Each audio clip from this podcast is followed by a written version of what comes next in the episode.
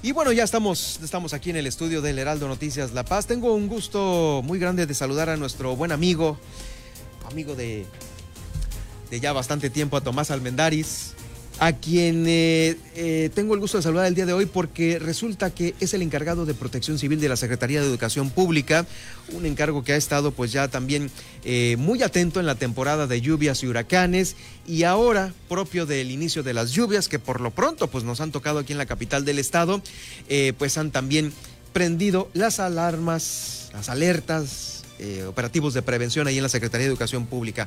Tomás Armendaris, ¿cómo estás? Gracias por estar con nosotros esta tarde lluviosa, nublada aquí en La Paz. Pues eh, muy bien, Germán, hasta el momento muy bien, afortunadamente, y este y dispuestos para atender la temporada de huracanes como siempre. Oye, ¿cómo andan los refugios en la Secretaría de Educación Pública? Sabemos que ahorita el tema de COVID es importante, debe de haber una distancia eh, que marcan las autoridades federales para cualquier persona que esté pues en, eh, resguardada en estos refugios. Y yo le comentaba al secretario de Educación Pública, esto requiere que pues cada vez más se habiliten espacios para estar con el espacio suficiente entre una persona y otra. Y bueno, a ver, recuérdanos por qué no es así, se abrieron menos espacios designados para ello. Sí, mira, antes que todo, eh, permítame felicitar a tu empresa por esos dos años, 25 de junio, aunque un tarde la felicitación, pero... No, aquí te esperamos con el pastel hoy, mañana, la semana que entra, Tomás. Sí, no, este, un, muy buen medio de comunicación. Yo me permito escuchar eh, a todos los colaboradores de la empresa, Salvador González Rubia, digo Salvador, Salvador García Soto, este, Adela, los Javieres, este, eso, ¿no? Los Javier, muy bueno. Aunque aquí ustedes este, inauguraron el primero de octubre, pero, pero la programación es, es excelente. ¿eh? Bueno, entonces pasemos a, pasemos a, lo, ¿Cómo ves? Pues no, hombre, gracias. Sí, aquí estaremos. Esperemos, esperemos estar mucho tiempo también, más. También escucha a, Peter, ¿no? A nuestro amigo Pedro Mazón, así es. Ayer cumplió años. Y fíjate, y muy dinámica, ¿no? La, ¿no? La, la, lo que es este, las entrevistas, el, el noticiero en sí, pues. Y este, Qué bueno, Tomás. Y uh, muy acertado en cuanto a, los temas, ¿no? Y también a las noticias. Pues, pues, es tema, y eres noticia, y el día de hoy estás aquí por estas lluvias. Sí, fíjate, en razón de lo que me comentas tú, pues efectivamente, este, la pandemia nos vino a mover mucho, la temporada de huracán, porque por una parte los fenómenos hidrometeorológicos, pero también el tema de la salud. Pero afortunadamente tenemos este, un sistema estatal muy bueno en cuanto a protección civil. Salud eh, también, ¿eh? De los, en el estado hemos, hemos sido ejemplo frente a otros estados que traen un relajo, ¿no? Sí, entonces, este, te comentaba, tenemos un buen sistema estatal de protección civil, las instituciones eh, pues han hecho lo propio, eh, hemos sido noticia nacional y ejemplo nacional e internacional. Eh, te toco el tema de, que en 23 días prácticamente ya estamos reactivados, reactivados ¿no? Entonces, pero afortunadamente también eh, en esa buena comunicación que tiene el señor gobernador con la, con la, autoridad federal, pues este nos tocó tener nos, nos, tocó tener aquí uno de los ocho batallones de ingenieros de combate y precisamente eso eso viene a eso viene a fortalecer lo que es el plan DN3. Ese, ese es el que se aplica en estas fechas, ¿no? A ver. El día de ayer el general Segovia, por la noche, antes de que impactara... Es el general destacamentado aquí en Baja de la tercera zona, de la tercera zona. Ordenó que eh, 35 elementos de la, del, del batallón de ingenieros de combate se trasladaran a los barriles, de tal manera que ahí pernoctaron y también eso facilitó que en la mañana ya estaban dispuestos a atender las toda la contingencia, ¿no? Desde el desgajamiento de la, de la carretera, de los, cardones a los barriles, entre otros, ¿no? Porque hubo otra, otra, otra asistencia en, sí en toda la delegación de los barriles. Y afortunadamente, pues no se aperturaron refugios temporales más que en la ribera y eso que atendieron nada más a dos personas. A dos personas que llegaron al refugio en la ribera. en la ribera. Entonces, y estaban listos para aperturar, ¿no? Seguramente. Sí, o sea, ya tenían cuántos. Sí, ya el Consejo Estatal de Protección Civil sesionó y, y pues de ahí derivan, de, ahí derivan ya lo, ¿no? Los acuerdos y las instrucciones en razón de la información que nos proporciona la CNA. ¿no? de acuerdo a la, a la, a la velocidad y la fuerza del meteoro, en, en, este caso no, el fenómeno hidrometeorológico.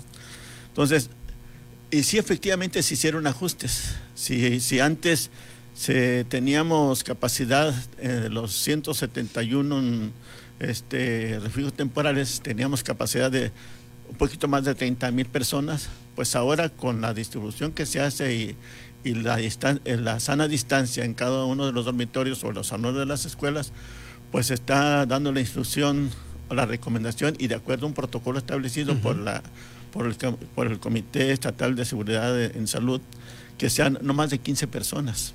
Y claro, van a tener su área COVID y demás para las personas que lleguen con, con las que se presenten la sintomatología propia de la, del, del, del, COVID se, se, van a aislar y se van a mantener en observación.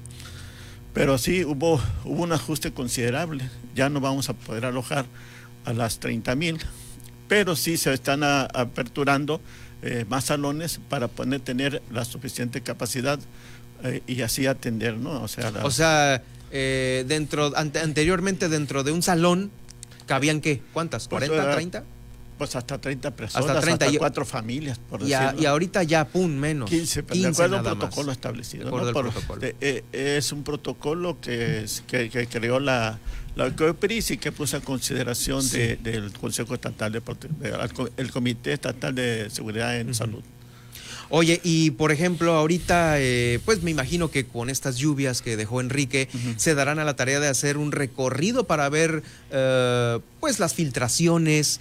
Eh, a lo mejor se volaron algunas tapas de tinacos, algo que puede ensuciar el agua, tuberías, paredes, todo esto, ¿no? Sí, en ese aspecto ya el secretario de Educación este, dio instrucción a, a, a ICIFE, al ingeniero Carlos Rivas, para que haga lo propio con el personal porque tiene, tiene personal en todo el estado, supervisores de obra y demás, que van a hacer lo propio. Van a hacer esta, esta revisión. Oye, y también, ya que estamos en estas mismas revisiones, ¿cuántos, eh, híjole, porque a veces pues no, no pueden funcionar los refugios porque están vandalizados, ¿no? Ese es otro tema importante. Sí, pero, pero fíjate que en algunos, por ejemplo, en la Escuela Primaria Lázaro Cárdenas de Cabo San Lucas, una afectación a una, a unas construcción, una construcción eh, reciente, pero, pero los salones que normalmente se utilizan como dormitorios y, refugio propiamente no, no fueron afectados. Entonces sí se han hecho ajustes, algunos ajustes, eh, pero, pero con la seguridad de que, de que el sistema estatal de protección civil está este, ya listo para atender la, cualquier contingencia o fenómeno meteorológico que se presente. Oye, eh, pues bueno, ahorita entonces se fue en la ribera nada más, mm, el, eh, perdón, en, los barriles, ¿no? Sí, la ribera dos personas, dos personas se alojaron. En los barriles se aperturó la escuela Narciso, Narciso Mendoza, este, a las 11 de la noche, pero para atender a, los 35 elementos del tercer batallón de ingenieros de combate. Y ahí, eh, pues, eh, con la gentileza y la atención propia de la directora Andrea Aguilar, quien, quien los atendió a esa hora para aperturar y que pudieran pernoctar y el personal. Oye, y ahorita eh, al parecer, pues bueno, se está yendo para el norte, está ya depresión Enrique constituye también así como una pequeña alerta para, no sé, tú tienes el, mejor medido esto, para que continúen, pues sin bajar la guardia allá en el norte, creo que es Comondú y Loreto donde va a estar. Loreto ya, el, director de Protección Civil de Loreto ya informaba durante la sesión del Consejo de, lluvias este, moderadas eh, en esa zona, ¿no? Ya moderadas entonces. Moderadas, sí, de, vientos de 13 kilómetros por hora, no, pues son, pues son, nada, pues, ¿no? Oye, pues este, el llamado que quiere hacer Protección Civil de la SEP a la ciudadanía. Mira, eh, es importante que, para que antes de que se reactiven los, bueno, que se reactiven las, cuando se reactiven las clases, que no haya ningún contratiempo. Y en razón de ello, estamos haciendo una, un llamado, eh, un atento llamado a la sociedad subcaliforniana para que nos ayuden a vigilar las escuelas. A vigilar y a denunciar, ¿no? sí, eh, a denunciar. Si acaso ven una persona eh, sospechosas dentro del perímetro de las escuelas, eh, hablen al, al 911. Ya el sistema del 911 es, es que es, este, ya tiene, Va y va a direccionar, ¿no? ya tiene la instrucción de darle prioridad a este tipo de llamadas, ¿no? Este, ¿Por qué? Porque aparte las corporaciones están reforzando la vigilancia en las escuelas que han sido más afectadas. Incluso no solamente se, hace, se va a hacer este llamado, se está haciendo este llamado por este medio o por los medios eh, este, impresos y, y- y medios como ustedes para Claro. que nos ayuden a, a vigilar, porque es importante, o sea, eh, es- son acciones que son de carácter prioritario. Ahorita, Re- a punto. recuerda que, que, eh, el, el artículo cuarto de la Constitución eh, nos le da, obliga o mandata a las, a las autoridades a que le den la eh, prioridad suprema a todas las acciones para eh, que de la niñez. Pues, o sea, todas las acciones de gobierno, atención suprema para la niñez. Pues ahí está. Ahí está el llamado. Usted ya sabe, 911 es el número pues, fácil para que no lo olvide. 911. 911, sí. No, 911.